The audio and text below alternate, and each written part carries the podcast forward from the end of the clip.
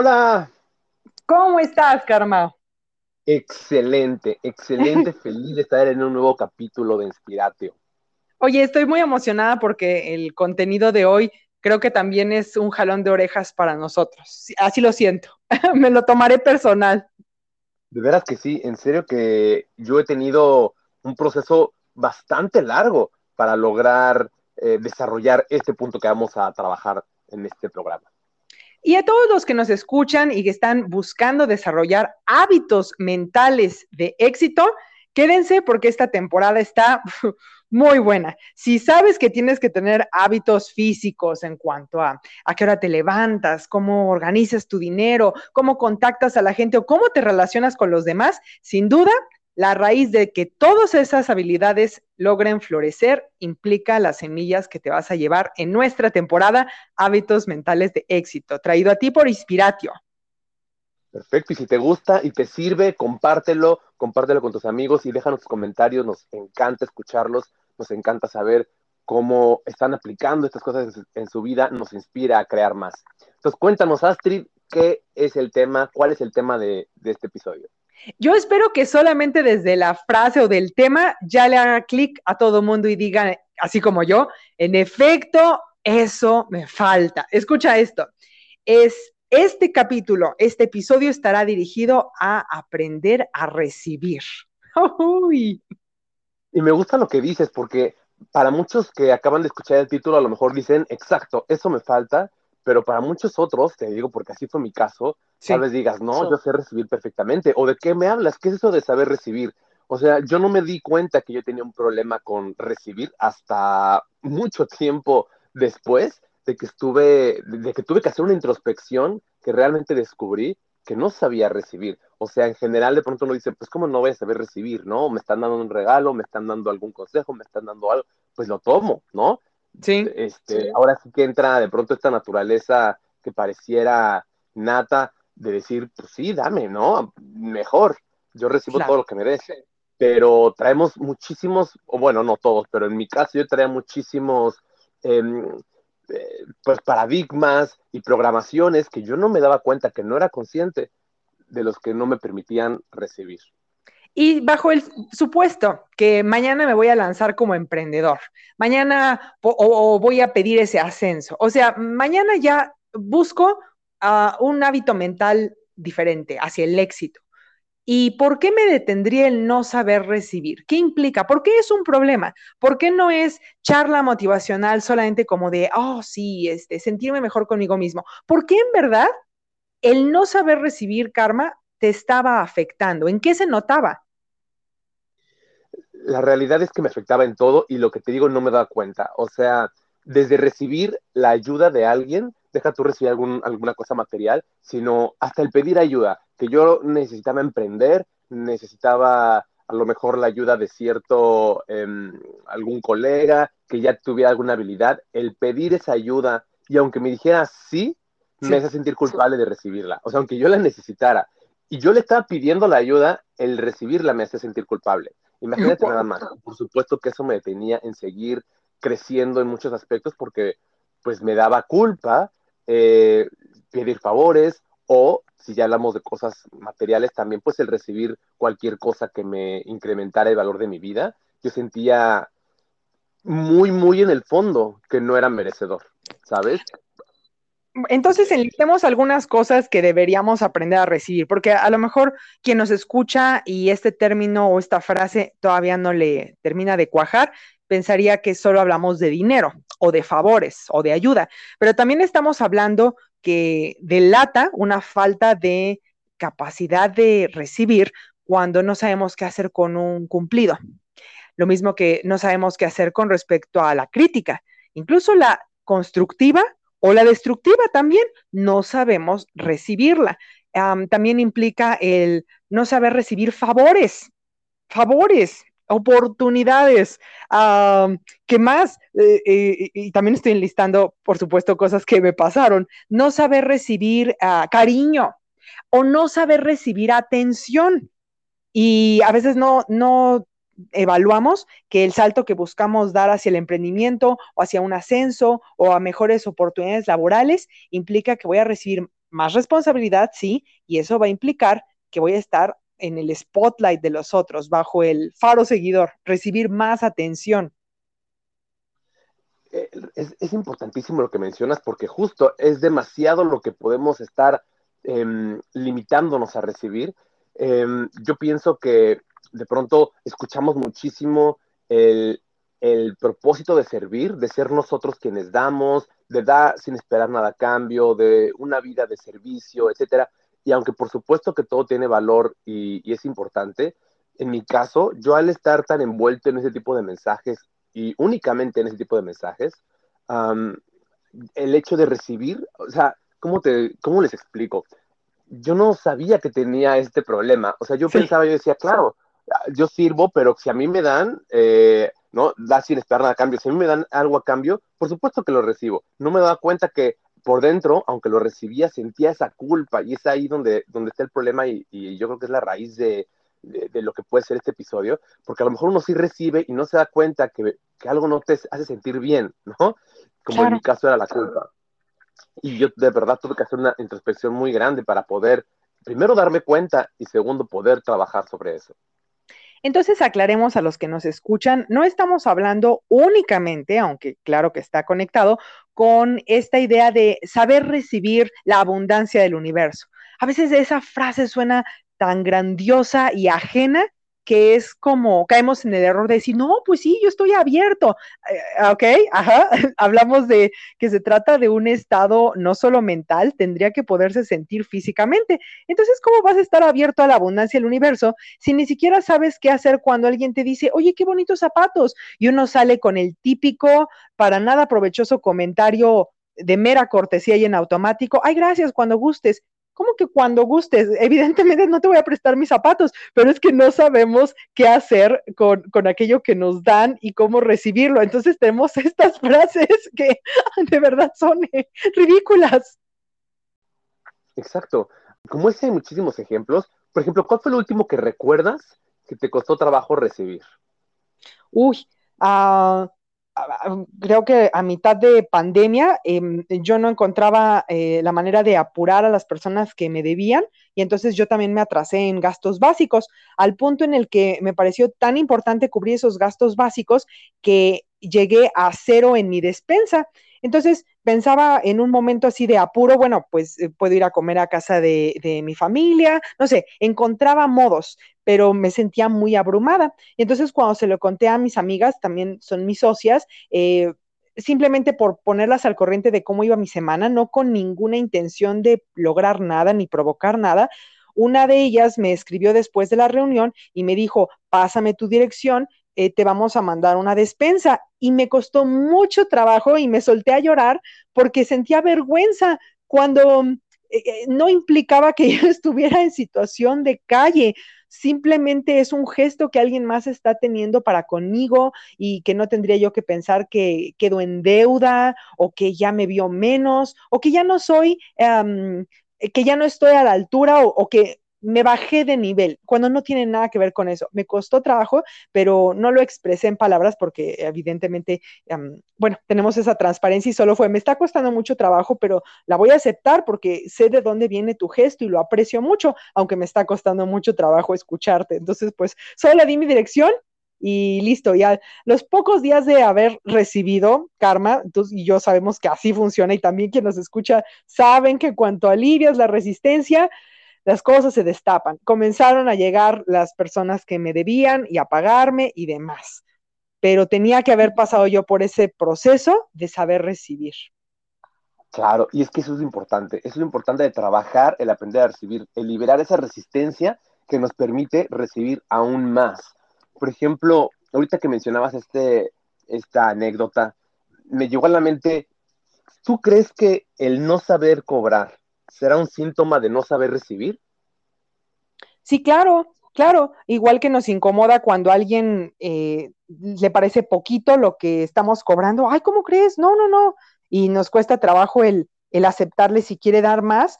Es la misma, el mismo síntoma que cuando nos quieren regatear. Es el no saberte dar valor, ni para arriba ni para abajo. Exacto. Y me encanta este ejemplo porque yo creo que muchas de las personas que a lo mejor todavía estaban escuchándonos diciendo, bueno, yo sé recibir, eh, pero yo creo que justo este tema puede aplicarle a mucha gente. Yo creo que la mayoría de la gente que conozco tiene problema con esto, eh, el no saber cobrar, el no saber, em, pues eso, ¿no? Valerse, mostrar cuánto vale realmente su trabajo y, no regatear y, y realmente, eh, pues pedir lo que les corresponde, ¿no? Sí, sí el saberse poner precio a uno mismo y luego después de ponerse precio, el sostenerlo y luego de sostenerlo, el decidir eh, bajo qué circunstancias regatear, pero que no minimicen tu autoestima, que, se deba a otras circunstancias cuando uno lanza ofertas o promociones que no tengan que ver con desvirtuar lo que uno sabe que vale. Es, eh, es una habilidad. Estamos hablando de hábitos mentales del éxito. Y, y, de verdad, como hábito, es algo que se tiene que estar practicando todo el tiempo y empezar desde lo que nos incomoda, ¿no? Estirarnos un poquito, pero sin tratar de dar un salto cuántico en el que simplemente desistamos. Por ejemplo, Astrid, en tu caso, ¿cómo fue que empezaste a trabajar este, este detalle, ¿no? ¿Cómo empezaste a saber recibir cada vez más? Tú me contaste de un libro que ahorita te extenderás en ello porque no recuerdo el nombre, tú y yo estábamos platicando ese libro y hablaste de que tú no sabías eh, recibir e inmediatamente me puse el saco y fue obvio, yo tampoco. Y entonces contabas de un ejercicio que tenía que ver con sentirse bien dando y escondiendo eh, cantidades de dinero con mensajitos que no tienen que ver con tu nombre ni llevarse el crédito por dar a otros pero que de esa misma manera uno también ejercitara el recibir. Entonces, aunque no me acuerdo qué ejercicio implicaba el recibir, dije, bueno, tengo que empezar por pequeñas acciones. Y, creo que tenía que ver con, em, creo que pedir un peso a la gente y algo empezó a cambiar dentro de mí porque e, empecé a, entender que yo no estaba pidiendo porque necesitara y que se me quitara esa sensación como, ay, qué vergüenza estar pidiendo. A veces uno pide ah, por circunstancias que no tienen nada que ver con pobreza, sino con incidentes o circunstancias. Entonces me acuerdo que en la forma de pedir estaba el dar. Las personas no me negaban el peso porque yo no me acercaba con una especie de discurso como de un típico, de alguna persona que hace de su trabajo el pedir en la calle. Eh, no, sino que yo me yo me acercaba y además yo sabía, pues, cómo voy vestida, yo sé que no los estoy engañando, yo sé que estoy ejercitando algo, no le estoy quitando el pan de la boca, simplemente mis circunstancias me llevan a, oiga, podría apoyarme tales y tales circunstancias, y me falta un peso.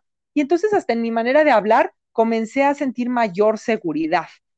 Esa seguridad que después sería la misma que uno tiene que ir haciéndola crecer para saber pedir favores, para saber pedir apoyo o para saber, eh, incluso en las circunstancias en las que uno dice, ¿sabes qué? La regué. Y entonces lo que estás pidiendo es disculpas, también saber recibirlas. Eh, eh, cuando recibes una disculpa es la misma energía, el tomarla, aun cuando eso no borre el hecho de que a lo mejor algo cambió en tu vida por el error de la otra persona, pero que el otro está dando y que tú tengas la capacidad de decir, tomo lo que viene de ti ah, y, ya veo qué hago con ello, pero no lo rechazo. Exacto. Es, increíble cómo detalles tan sencillos, ¿no? Como un cumplido, como lo mencionabas, eh, no sabemos recibirlo. Normalmente es que también todo viene pues de lo que uno va aprendiendo, ¿no? Yo recuerdo cosas que a mí me han dicho, como lo que decía, lo de el servicio, como lo de no seas, eh, como decían, no es la palabra egoísta, pero ahorita tú me dirás qué palabra ¿Egocéntrico? Mm, puede ser por ahí, pero el hecho de que de pronto me decían algún cumplido como, em, no sé, qué bonitos ojos, ¿no? Y yo, en vez de decir, ah, gracias, y tomarlo, ¿no? Tomarlo y decir sí, ¿no? Pues no, era como, ah, no tanto, o ay, los tuyos son más bonitos, o este, pues más o menos. Oye, te faltaba decir cuando quieras, cuando gustes, y eso no aplica para los ojos. Porque de pronto te enseñan a, eso, ¿no? Como a humildad. Como que, como que confundimos lo que se refiere realmente a la humildad. Y de pronto el no saber recibir es, parece un síntoma de humildad, parece como que estamos haciéndolo bien, no nos damos cuenta del daño que nos hace, pero justo no es como de ah, voy a ser humilde, no voy a decir, ah, sí, claro, sino más bien eh, los tuyos son más bonitos, o no tanto, o pues este, solamente Navidad, no sé, alguna cosa así, ¿no? Para no recibir ni siquiera un cumplido.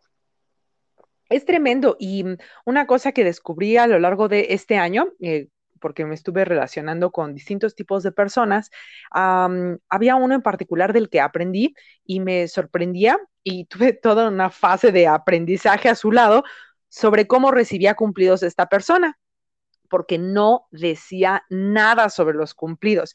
Y eso me costó mucho trabajo al principio, porque aunque yo eh, siento que he mejorado mi manera de recibir cumplidos, ah, siempre incluyo un gracias, aun cuando no sea un gracias como de inferioridad o como de, ay, favor que me haces por notarlo. No, simplemente como una fórmula de, pero me di cuenta que seguía haciendo en automático, ay, gracias, pero que en realidad no significa nada y tampoco ayuda en el ciclo de saber recibir. Y en cambio, esta persona no decía nada. Entonces tuve oportunidad de preguntarle, oye, ¿qué pasa en ti cuando recibes un cumplido y te quedas callado? ¿Qué, cuéntame, ¿qué sucede en tu mentalidad? Y me describía que cuando era un cumplido sobre su apariencia física, nunca sentía eh, inclinación a decir nada porque no es algo sobre lo que él tuviera control.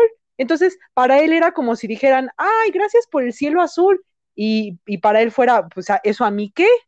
yo, yo no tengo nada que ver con eso. Y, me abrió mucho los ojos, Karma, porque en las cosas físicas me di cuenta al menos en mi caso, ya nos dirán los que nos escuchan, que cuando uno contesta sobre un cumplido físico, parece como si nos hiciera falta esa validación y por eso contestamos gracias, como si fuera una nota interna de, ah, bien, me esmeré, o bien, estoy luciendo como quiero, o, ah, se notan mis metas físicas, cuando en verdad tendría que ser irrelevante porque escuchen esto, si nos es relevante el cumplido, entonces de la misma manera nos tomamos personal la crítica. No podemos jugar la hipocresía de, ay, solo tomo tus cumplidos, pero cuando es crítica, ahí sí, no oigo, no oigo, soy de palo. Exactamente. Hay, una anécdota que estoy recordando con, en este momento, que te conté, si no es que la viví junto contigo, pero no me acuerdo si la conté o estábamos juntos, fue hace ya más de 10 años. Eh, fue cuando yo estaba empezando a descubrir que no sabía recibir. Y es muy fuerte, hace mucho no la recordaba. Em, y aquí la, voy a compartir, realmente voy a, destaparme acá, pero quiero compartirla porque yo creo que mucha gente puede darse cuenta de cuál es su, su situación y pueda trabajar también hasta aprender a recibir. Um, estamos en un parque, no recuerdo si contigo o te conté, pero estaba en un parque y, y vi, estaban regalando una muestra de helado, ¿no? Estaban promoviendo un helado y estaban regalando unos helados pequeñitos. Y fui, me acerqué por uno, lo empecé a probar todo y había una persona en situación de calle, ahí en el parque, que estaba viendo a la persona repartir los helados. Y me di cuenta que, quería uno, ¿no? O sea, pero lo veía desde la distancia, no se acercaba. Pero pues estaba observándolo mucho y me daba cuenta que quería uno. Y no se acercó, entonces lo que hice fue ir a pedir uno y se lo, y se lo di. Pero me quedé pensando que dije, ¿cómo es increíble que a pesar de que es gratis, esta persona no se sentía merecedor de recibir este detalle, ¿no? Este lado, por eso no se acercaba. Y, y me quedé pensando en mí. Dije, a ver, ¿y yo cuándo he pasado por situaciones similares? Porque ciertamente en, ese momento no tenía un problema, podía pedir este helado, pero ha habido muchas otras situaciones en las que igual a lo mejor pasaba por una tienda en la que no sentía que tenía el dinero para comprarme algo y, y ni siquiera me atrevía a entrar a entrar, a preguntar, a ver, a probarme algo, era como, no, eso no, no me sentía merecedor, pero, pero era muy interno, o sea, jamás lo hubiera pensado externamente, era como, claro, algún día voy a tener algo así, pero en ese momento yo no, o sea, era tan interno y no me sentía merecedor que ni siquiera me atrevía a entrar, a probarme algo, a preguntar o algo, porque sentía que desde el principio vine a ver como, ¿qué hace este entrando a esta tienda tan lujosa, no? Oh. Entonces, como que eso me cayó mucho eh, el 20, porque dije, cada quien en, la situación en la que vive puede sentir esa situación de no ser merecedor y ni siquiera estar eh, darse cuenta. Wow, qué fuerte. Eh, eso me recordaste que apenas hace unos días me puse a pensar de eh, una amiga en común que considero que tiene un poder adquisitivo alto y dije, yo creo que ella cuando entra a las tiendas no va pensando como, ay, voy, eh, no voy a causar molestias si pregunto un precio, no me gusta y no me lo compro. O sea, no la veo diciendo como, gracias a la vuelta o esas típicas mentiras que decimos como si le causáramos molestia al vendedor, cuando, por supuesto, si somos amables, no tendría por qué causarle molestia que uno solo tenga interés en ver. Ah, definitivamente no todos, aún con dinero o sin él, no tendríamos por qué comprar en el primer impulso. Entonces debería ser natural el pasearse y hacer preguntas y demás. Entonces pensaba en esta chica y dije, ah, yo no creo que ella vaya pensando así como, ah, ya pregunté demasiadas cosas, ¿no? Sobre este mueble. Yo creo que mejor ya lo compro, pobre vendedor. Cuando seguramente sus preguntas son genuinas e importantes y aún después de que le respondan todas las preguntas sobre una prenda, sobre un mueble, podría decidir que no, entonces, me quedé mucho con esa, eh, con esa lógica y hace unos días que estaba preguntando precios de muebles que quiero para la casa y que no voy a comprar ahorita, eh, dije, es exactamente la misma mecánica. Yo no tendría por qué sentir que le causa molestia al otro cuando la información no cuesta y si tú estás exhibiendo algo es para que cause interés y mi interés no tendría por qué ser impulsivo. Entonces hice varias preguntas sobre ciertos muebles y ya cuando me daban el precio y demás, y el vendedor pues evidentemente hace su trabajo y quiere saber y para cuándo le gustarían y demás, y toda esa información de manera muy cortés les ponía en el párrafo. Si me gusta, no estoy interesada en comprar ahora, eh, pero no quería quedarme con la duda, guardo tu contacto y me parece que no es mi responsabilidad el cómo tome el otro esta información. Si el otro piensa, ay, es hinche vieja, este, ¿para qué pregunta tanto? Eh, discúlpame, así funciona eh, el intercambio de información. No estoy obligada a comprarte. Exactamente. Me gustaría que los que nos están escuchando nos dejen en los comentarios si estos ejemplos que hemos dado los han ayudado como a ver en ustedes mismos algún momento en el que tampoco sabían recibir o si definitivamente dicen, ¿sabes qué? Sí tengo que trabajar esta parte. Mm, me gustaría escucharlos y, con el tiempo que nos queda, Astrid, eh, también quisiera enfocarnos en soluciones que podamos ayudar a la gente, qué pasos tomar, empezando con el libro que me mencionabas hace ratito.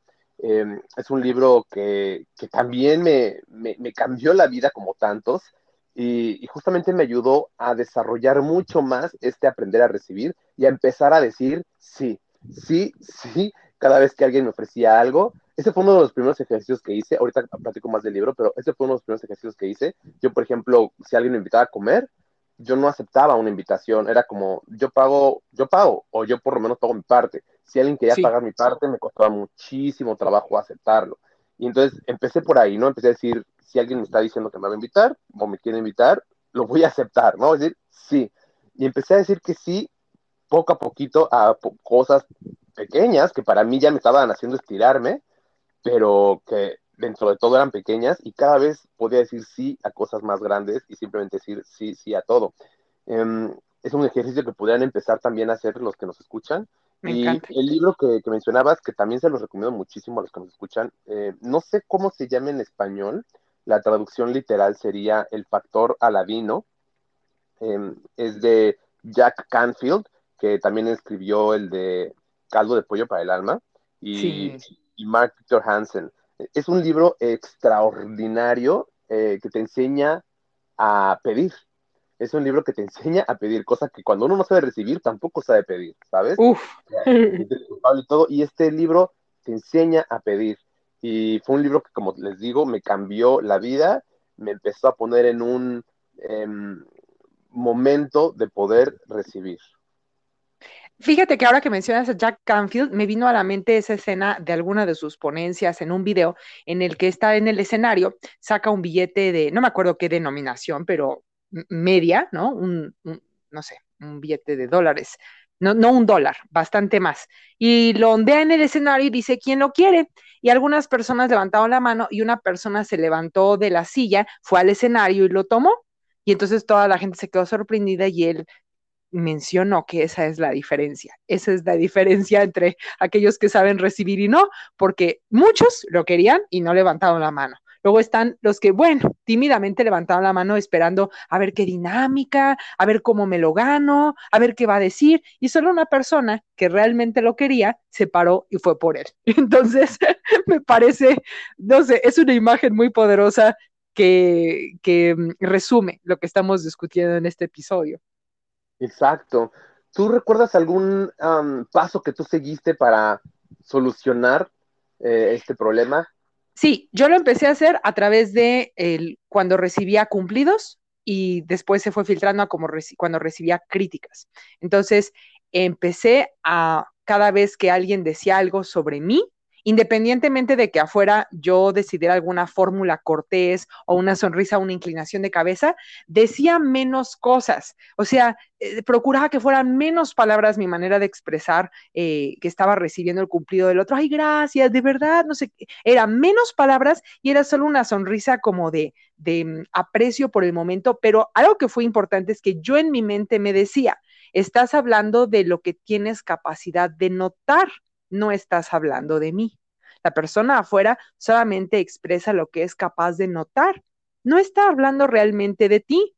Si esa persona considera que tus zapatos son bonitos o no, eso no habla de mi capacidad de elegir zapatos bellos o no. Yo sé que elijo. Está hablando de su capacidad de notar ciertas cosas. Está hablando de su perspectiva de su postura, de, digamos, de su contexto.